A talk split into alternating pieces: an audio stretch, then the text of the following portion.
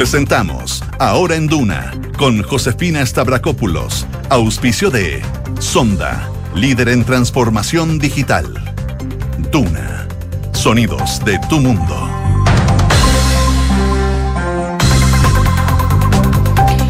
Con un minuto, muy buenas tardes, ¿cómo están ustedes? Bienvenidos a una nueva edición de Ahora en Duna, acá en la 89.7, edición de verano, no se asusten, partimos a la una de la tarde enero y febrero, siempre acompañándolos y contándoles las eh, informaciones que están marcando la pauta noticiosa el día de hoy, 2 de enero, martes 2 de enero ya eh, el primer día hábil del año. A esta hora hay 26 grados de temperatura, cielos totalmente despejados y la máxima podría llegar hoy día hasta los 32. Temperaturas que se van a mantener bastante altas durante esta jornada y también durante los próximos días. Ya mañana las temperaturas podrían subir incluso hasta los 33 con cielos totalmente despejados. Viña del Mar y Valparaíso, donde nos pueden escuchar en el 104.1 y en donde ya muchos se quedaron eh, de vacaciones después del año nuevo. 20 grados a esta hora, máxima de 22, cielos parcialmente despejados. Para los próximos días las máximas van a estar en torno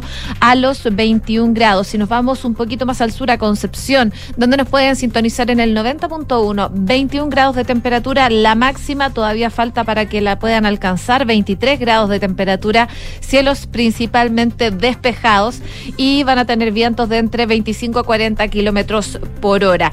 Y por último también les cuento de Puerto Puerto Montt y sus alrededores, donde nos pueden escuchar en el 99.7. A esta hora, 20 grados de temperatura, cielos parcialmente cubiertos y una máxima que podría llegar hasta los 22 grados, según lo que nos indica la eh, Dirección Meteorológica de Chile. Estamos viendo el tránsito a esta hora. Em, Transporte informa da cuenta que Agustina está siendo desviada por Amunategui debido a un grupo de personas que está bloqueando eh, en Teatinos a la altura de de Plaza de la Constitución. Teatinos al sur desviada en compañía al oriente, es lo que están informando a esta hora de la tarde para que lo tengan en consideración si van ahí arriba del auto y por esa zona de la capital. En cuanto al transporte público, funcionando con normalidad a esta hora de la tarde. Está con nosotros Enrique Yavar para contarnos los principales titulares. ¿Cómo estás, Quique? Bien, ¿y tú, José? Bien, todo bien. Feliz año, porque es el día de decir feliz año. Sí, todavía. El día hábil se dice feliz año en el trabajo. A todo el mundo. Sí. Uno no se va a comprar algo, feliz, feliz año. Todavía aplica. ¿Hasta cuándo aplicará? No, hasta hoy día no. Ah, hasta hoy día ya. no más, no más Ya después del pre ya es una eternidad de años. ya bueno, te voy a hacer caso. bueno, vamos con los titulares.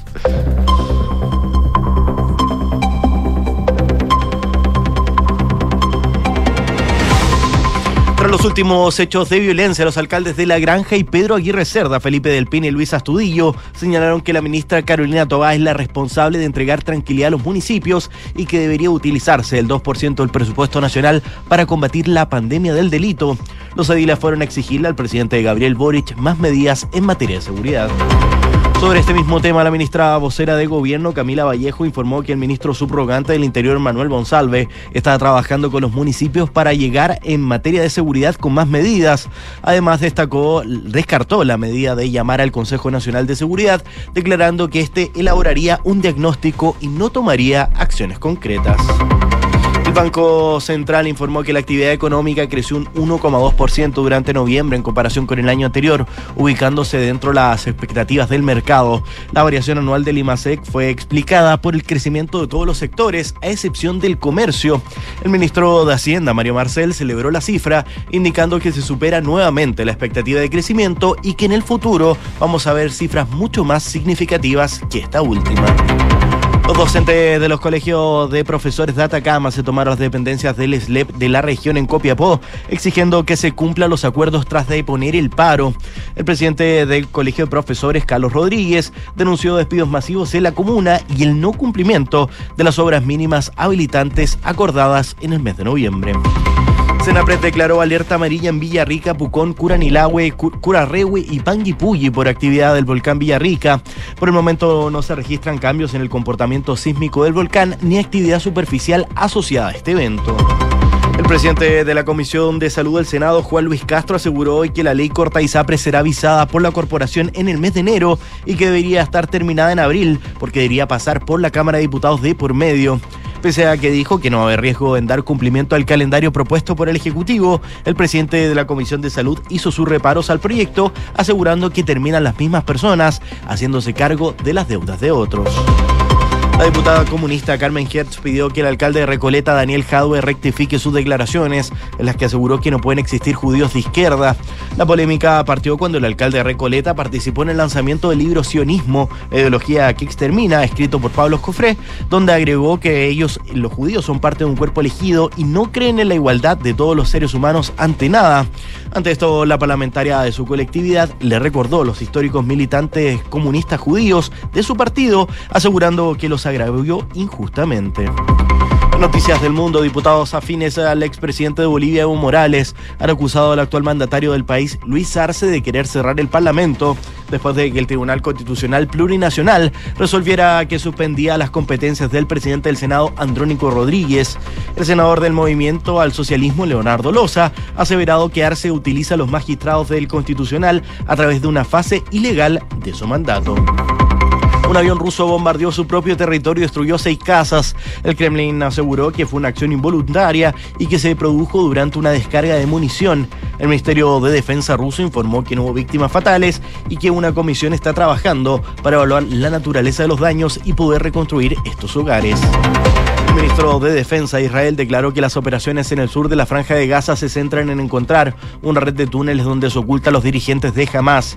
Las fuerzas de Israel dicen que están intentando llegar a través de todas las vías posibles y que ya hay enfrentamientos y rehenes en los escondites. Noticias del deporte, Carlos Ancelotti renovó su contrato con el Real Madrid hasta 2026 y despejó las dudas sobre su posible arribo a la selección de Brasil. El director técnico declaró que mantuvo la comunicación con la selección brasileña, pero que estuvo muy pendiente de su continuidad en el equipo español. Gracias, Quique. Gracias a ustedes. Una con siete minutos, partimos revisando entonces las principales informaciones que están marcando la pauta este martes 2 de enero. Hoy día se generó el primer comité político de este año, del 2024, y la vocera de gobierno, Camila Vallejo, por supuesto, realizó también su habitual punto de prensa. Ahí abordó varios temas, por supuesto, uno de ellos tiene que ver con la situación del ex representante legal de Democracia Viva. Estamos hablando de Daniel Andrade, que es ex RD, Revolución Democrática, partido que pertenece al conglomerado de gobierno. Él eh, durante el fin de semana escribió una carta desde la cárcel y fue publicada por su familia en diferentes redes sociales durante la tarde del domingo. En esa declaración, Andrade lo que hacía era calificar su situación como injusta y que eh, su situación no iba a quedar acá, que la impotencia, que la rabia y la traición van a ser movilizadoras. También agradecía las muestras de cariño, la preocupación que había tenido la gente frente a esta injusticia dice él, y sus palabras son eh, un bálsamo en esta prisión política, decía. Son mi mayor luz y esperanza entre estas celdas y murallas, decía Andrade. También enfatizaba que, que le han quitado muchas cosas, pero que su voluntad de lucha seguía viva y que ese fuego que siempre lo ha movilizado aún sigue prendido, aseguraba en este escrito, donde también señalaba que es dueño de sus silencios y preso de sus palabras. Hasta ahora dice, elegido el silencio esperando que las instituciones funcionen. Pero eh, con tanta presión política, creo que hay que salir a defenderse. Bueno, en particular, lo que hizo la vocera de gobierno, Camila Vallejo, fue... Eh, consultada sobre todo por el concepto utilizado por Andrade en el que dice ser un preso político, que probablemente ha sido la frase que más ha resonado de esta carta que fue publicada por los familiares de Andrade. Y ahí la vocera de gobierno afirmaba que obviamente no comparten ese concepto de que él sea preso político, pero tampoco, dice, es la intención polemizar con una persona que hoy día está cumpliendo al menos una medida cautelar en la cárcel. Lo que sí decía la vocera de gobierno que pueden reiterar e insistir es que la justicia, que es autónoma, ha determinado un procedimiento y la justicia está avanzando. Y eso siempre va a ser saludable, pero no es de nuestro interés polemizar en ningún caso con la prensa, por la prensa, producto de una carta que se emite, pero evidentemente en juicio político el concepto que se utiliza, evidentemente el Ejecutivo, eh, dicen desde el gobierno, por supuesto, no comparten estas declaraciones de Daniel Andrade. Así que el concepto de preso político, en el fondo, lo que explican desde el gobierno no al lugar. Pero, por supuesto, ha generado muchas reacciones esta carta que se publica de Daniel Andrade en el marco del caso Democracia y que por supuesto llama mucho la atención. De lo otro que habló la vocera de gobierno en este punto de prensa fue sobre convocar eh, al COSENA. Eh, ella decía que consultar a esto no da resultados más que elaborar una opinión o un diagnóstico. Si bien afirmaba que citar al Consejo de Seguridad Nacional no tendría mayores efectos a propósito de la crisis que se está viviendo en seguridad, la vocera de gobierno dijo que están siempre evaluando las propuestas que surgen, eh, por supuesto, en materia de seguridad, es lo que eh, explicaba ella, y que efectivamente se están teniendo solicitudes eh, en materia de seguridad de distinto tipo, pero que lo importante, dice, para ellos como gobierno es poder tomar decisiones en torno a medidas y políticas que sean más bien eficientes, que sirvan, no que sean una píldora más o una situación que genere una buena apuesta comunicacional. Pese a afirmar que convocar al COSENA, a su juicio, no tendría resultados, la Secretaría de Estado dijo desde la moneda que están siempre evaluando las diferentes propuestas que vayan surgiendo para enfrentar la crisis en materia de seguridad que se está viviendo actualmente. Así que eh, cuando logremos que aquellas propuestas no solo generen un amplio consenso, sino que pronostique que tienen buenos resultados en lo concreto para enfrentar la seguridad o la inseguridad de los territorios, dice la vocera de gobierno, bueno, eso lo van a tomar cuando así sea necesario. Es una situación compleja, considerando las situaciones de violencia que se han visto, de delincuencia, de robos, de homicidios durante el último tiempo. De hecho, estábamos revisando eh, declaraciones del alcalde de la Florida, Rodolfo Carter, que aseguraba que el motivo de, detrás del homicidio registrado durante la madrugada la población Los Quillayes en la comuna de la Florida es un ajuste de cuenta entre bandas delictuales. Y él decía que es una venganza, una cobrada de cuentas, probablemente entre bandas criminales, eh, hablando por supuesto de uno de los homicidios que se registró durante las últimas horas ya de este 2024.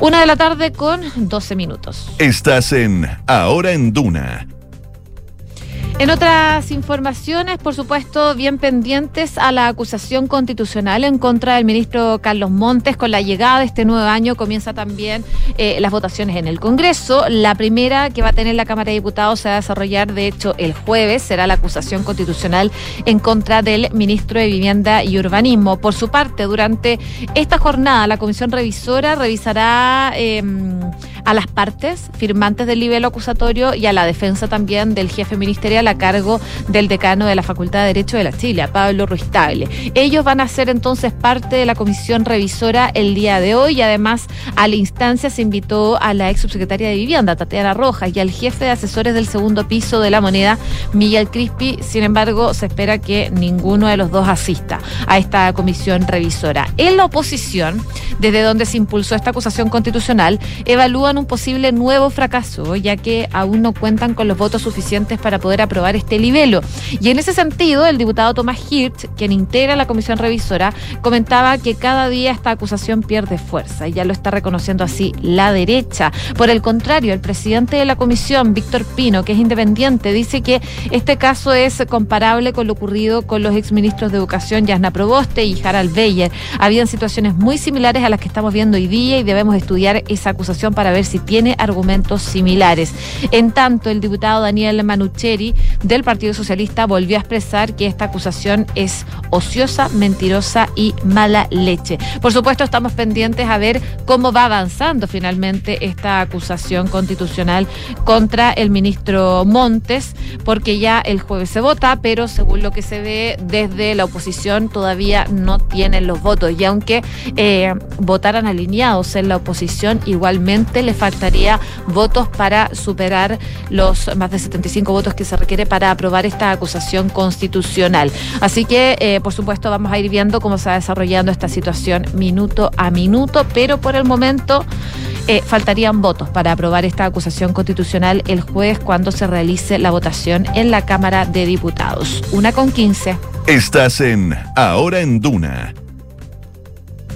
Y esta jornada, esta mañana, se dieron a conocer los resultados y puntajes de las pruebas de acceso a la educación superior 2023. Previo a conocer los resultados, habló el ministro de Educación, Nicolás Cataldo. Él abordaba los resultados y dio inicio también al proceso de postulaciones a las universidades que están adscritas al sistema de acceso. En la instancia también participó el subsecretario de Educación Superior, Víctor Orellana, eh, el director, la directora, digo, del DEMRE, Leonor Vara y Em, el vicerrector académico de la Universidad de Chile. Según dijo el titular de Educación, con esta PAE se consolida o termina de consolidar un proceso de cambio y también de transformaciones al acceso a la educación superior que pueden sumarse también otros elementos. Él decía, por ejemplo, la posibilidad de rendir en dos momentos durante el año la prueba, el poder considerar los puntajes obtenidos durante cuatro rendiciones para poder acceder a la educación superior. Y según datos eh, que provienen del DEMRE, para esta edición 2023 de la prueba hubo más inscritos y por lo tanto el número total de estudiantes que rindieron las pruebas es mayor. También la cantidad de personas habilitadas fue de eh, 224.386 personas, registrando un aumento del 5% en hombres y 3% en mujeres. Y en cuanto a los establecimientos también se registra un alza, mientras que los colegios particulares pagados aumentaron en un 5% su participación, los particulares subvencionados y los públicos lo hicieron en un 4%. También las autoridades dijeron que los ajustes para rendir la prueba a las personas con necesidades educativas especiales o que tengan una situación de discapacidad es un aumento de más del 50% respecto del año anterior. Las personas egresadas de establecimientos públicos aumentaron un 28% y que más aumentaron fueron los estudiantes egresados de establecimientos técnicos profesionales con un alza de un 33%. Eh, durante esta mañana, el presidente Gabriel Boric recibió a los 40 estudiantes con resultados destacados en el Salón O'Higgins. Eh, distintos puntos, por supuesto, de la región metropolitana Valparaíso, O'Higgins y el Maule son eh, parte de los 40 estudiantes con resultados destacados durante la prueba PAES. Y en la cita, el presidente Boric aseguraba que es un momento de esperanza porque eh, tenerlos con estas trayectorias educativas, destacando los logros que han conseguido de diversas regiones, institutos, extracciones de clases, es una muy buena noticia, decía el mandatario. Parte de lo que ocurrió durante la jornada del día de hoy con los resultados de la prueba PAES de acceso a la educación superior. Una con 17. Estás en Ahora en Duna y en materia económica, el índice mensual de actividad económica se prepara para cerrar el balance del año 2023, porque recordemos todavía no se entregan los últimos datos, con una tendencia al alza, tras reportar ganancias durante el mes de noviembre. Según informa hoy día el Banco Central, de forma preliminar, el IMASEC de noviembre creció 1,2% en comparación con igual mes del año anterior, en línea, por supuesto, con las expectativas que eran más optimistas, mientras que la serie desestacionalizada aumentó 0,3% respecto del mes precedente y creció 1,3% en 12 meses. Según lo que se puede leer en este comunicado que emite el Banco Central, la variación anual del IMASEC fue explicada por el crecimiento de todos los sectores, a excepción del comercio. En tanto, el aumento del IMASEC en términos desestacionalizados estuvo incidido por el eh, desempeño de la minería, los servicios y el resto de los bienes. Las cifras de IMASEC se conocen tras que hace pocos días se publicaron los datos de los sectores productivos del país, donde la producción industrial volvió a subir y dio pie también para esperar una expansión de la economía durante el penúltimo mes del año pasado. De esta manera, el mercado esperaba un alza de entre 0,9 y el 1,2%, mientras que la cifra se ubica levemente por sobre lo esperado si se compara con la última encuesta de expectativas económicas del Banco Central. Em, además, en el reporte pasado, la cifra de crecimiento había sorprendido al mercado tras registrar un alza por sobre las expectativas del mercado para el IMASEC de octubre. De todas maneras, eh, es parte de lo que se conoce el día de hoy. Habló, por supuesto, el ministro de Hacienda, Mario Marcel, y él decía, vamos a empezar a ver cifras azules mucho más significativas que esta cifra. Era como respondía el ministro Marcel frente a este indicador mensual de actividad económica de noviembre, que como les comentaba, creció 1,2%. También el Instituto de Emisor informó de esta serie de estaciones que aumenta 0,3%. Y respecto a eso, el secretario de Estado valoraba eh, que con este dato del undécimo mes del año se ha logrado superar nuevamente las expectativas respecto del crecimiento económico, esta vez en el mes de noviembre. Una con 20.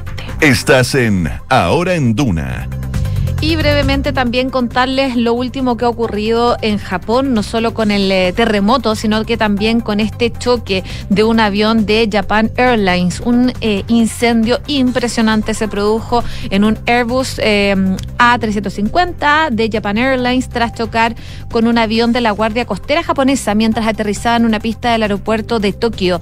Todos los pasajeros, 367 según informan desde esta aerolínea, y los 12 tripulantes fueron evacuados sin que hubiera heridos antes de que ésta acabara totalmente calcinado tras ser devorado por las llamas.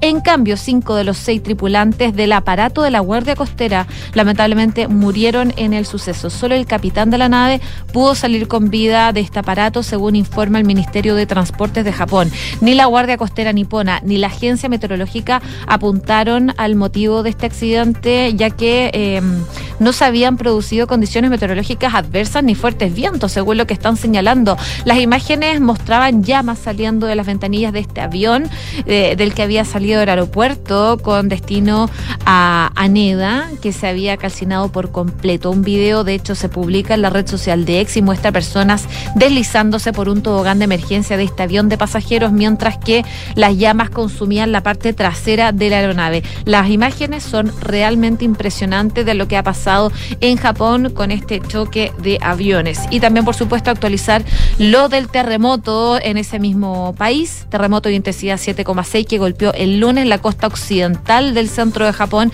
que ha dejado al menos 48 muertos, según lo que están eh, diciendo las autoridades. Eh, se cree que pudo generarse personas que todavía estén bajo los escombros, se habla de restos de 14 edificios, según lo que están diciendo desde el cuerpo de bomberos, y por supuesto se está trabajando en eso. El primer ministro japonés, Fumio Kishida, dio esta mañana una conferencia de prensa en que dijo que él mismo estará al mando de la gestión de ese desastre. Una con 22 minutos, ya vamos cerrando esta edición de Ahora en Duna. Por supuesto, les cuento que la transformación digital de tu empresa nunca estuvo en mejores manos. En Sonda desarrollan tecnología que transforman tu negocio y tu vida, innovando e integrando soluciones que potencian y agilizan tus operaciones. Descubre más en sonda.com. Sonda Make It Easy. A esta hora en Santiago la temperatura está marcando 20 27,7 grados. Por supuesto, los dejamos invitados a seguir en nuestra sintonía y revisar más informaciones en duna.cl.